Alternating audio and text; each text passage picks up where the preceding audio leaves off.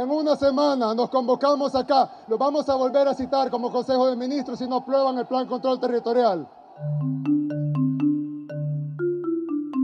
Que en estos pueblos, que en estas naciones, que aquí en Nicaragua gobierne el pueblo nicaragüense. Revista 100 días. Edición 103. Vive. Vive. Vive. Democracia y democratización en el Perú. Por David Astudillo. El Perú vive hoy su periodo más largo de historia democrática. Han pasado casi 21 años desde que el jurista Valentín Paniagua asumiera la presidencia de la República, luego del desafuero del dictador Alberto Fujimori, y en todos estos años el sistema democrático ha sabido resistir a la violencia política gracias a la evolución de sus instituciones, pero también a la vigilancia de una ciudadanía atenta a las decisiones de su clase dirigente. Sin embargo, la democracia en el Perú permanece frágil, y ello no solo responde a los embates autoritarios de algunos sectores políticos, en el fondo responde a la deficiente democratización de las oportunidades de desarrollo en el país y a un clasismo que persiste a 200 años de fundada la República. Primero, fragilidad en la estabilidad. Ciertamente estos 20 años no han transcurrido sin sobresaltos para la institucionalidad democrática peruana. Al breve y acertado gobierno de transición de Paniagua le sucedió en 2001 el periodo de Alejandro Toledo. Este había destacado por liderar las manifestaciones populares que terminaron derrocando a Fujimori. Sin embargo, los desórdenes de su vida privada, así como el descontento de los gremios trabajadores, dieron ocasión a que sus opositores especularan sobre su posible destitución, hecho que finalmente nunca ocurrió. El año 2006 asumió la presidencia Alan García y su gobierno transcurrió sin amenazas para la formalidad democrática pero el nivel de corrupción que permitió y su tendencia excluyente en la relación con el mundo rural e indígena no dejaron de tener un fuerte impacto en la vida institucional del país. Luego vino el gobierno de Ollanta Humala. Se trataba de un exmilitar que había liderado un levantamiento armado contra Alberto Fujimori y enarbolaba una agenda política de corte estatista y nacionalista. Por esta razón, las élites económicas y políticas veían en él a un promotor del socialismo chavista. Como consecuencia de ello, Humala, a pesar de moderar su programa y mantenerse dentro del orden constitucional en todo su gobierno, tuvo que hacer frente a distintos intentos por desestabilizarlo, promovidos fundamentalmente por sectores conservadores de derecha. Pero sin duda, el periodo en el que la democracia ha estado más amenazada ha sido el último quinquenio presidencial, para el que fue elegido Pedro Pablo Kuczynski en 2016. Como antes con Humala, Kuczynski había ganado el balotaje a Keiko Fujimori, hija mayor del exdictador, en un reñido proceso electoral.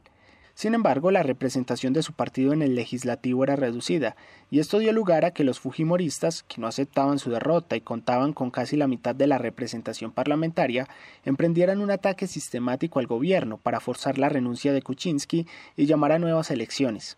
Asimismo, para liberar a sus líderes de la acción de la justicia, los fujimoristas procuraron desde el Parlamento desarticular tanto a la Fiscalía de la Nación como al Tribunal Constitucional, generando un ambiente de caos político que se resolvió con la renuncia de Kuczynski en marzo de 2018. Este no pudo convencer al Parlamento ni a la opinión pública de su inocencia frente a imputaciones de corrupción ligadas al caso Odebrecht y ante su inminente destitución optó por dejar el poder a su vicepresidente Martín Vizcarra. Vizcarra tenía la tarea de completar el mandado de Kuczynski, procurando una nueva relación con el Parlamento, pero terminó disolviéndolo constitucionalmente ante su constante obstruccionismo y de modo puntual ante su negativa de aprobar un conjunto de reformas electorales que los especialistas juzgaban necesarias para fortalecer el sistema democrático.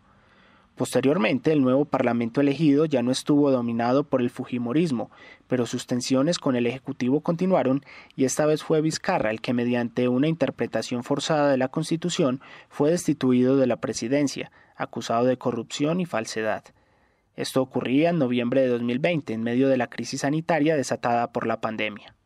Por sucesión constitucional, el entonces presidente del Parlamento, Manuel Merino, tomó las riendas del Ejecutivo y constituyó un gabinete de ministros con un perfil claramente antidemocrático. pero el rechazo de la población, principalmente joven, a la actuación del Parlamento en todo este proceso fue categórico y se expresó en manifestaciones masivas que exigían la caída del gobierno instaurado. La muerte de dos jóvenes por causa de la represión policial condujo finalmente a la renuncia de Merino y los parlamentarios se vieron forzados a elegir un nuevo presidente del legislativo y por tanto del ejecutivo, siempre con el objetivo de completar el periodo original de Kuczynski. El elegido fue el investigador social Francisco Sagasti. Se puede decir que el breve gobierno de Sagasti, del liberal Partido Morado, fue para el Perú un ejemplo de gobierno responsable y de respeto a las formas democráticas, como lo había sido el gobierno de transición de Valentín Paniagua. Este mérito lo tiene también la izquierdista y hoy primera ministra Mirta Vázquez, en quien recayó la presidencia encargada del Parlamento. Finalmente, acabado aquel periodo de emergencia, las elecciones generales de este año dieron como ganador de la presidencia, en un nuevo balotaje ajustado con Keiko Fujimori, al sindicalista Pedro Castillo, y designaron un nuevo parlamento, más bien marcado por la presencia de sectores antidemocráticos tanto de izquierda como de derecha. En síntesis, habría que destacar el hecho de que en estos dos decenios se haya celebrado en el Perú elecciones limpias, con amplia participación popular, y que se haya producido alternancia en el ejercicio del poder. También hay que apreciar los avances en el fortalecimiento de las instituciones judiciales que se ha conseguido en este tiempo, al punto de que éstas han sido capaces de procesar a expresidentes de la República. Sin embargo, la democracia en el Perú permanece frágil, las pocas reformas electorales que pudieron aprobarse en el Parlamento anterior son insuficientes para regular un mercado electoral condicionado por la corrupción y en varias regiones del país por el narcotráfico. Las últimas elecciones han evidenciado asimismo que un sector importante de la clase política estaría dispuesto a desconocer la voluntad popular y, si es necesario, a quebrantar el orden constitucional si se trata de hacer prevalecer sus intereses ideológicos o económicos. Por lo demás, hay todavía una porción de la esfera militar que preferiría ejercer un rol más activo, por no decir deliberativo, en la política nacional. Vista pues en perspectiva global, la democracia peruana se muestra resistente ante los embates del autoritarismo local, pero el camino hacia su consolidación es a todas luces largo y azaroso.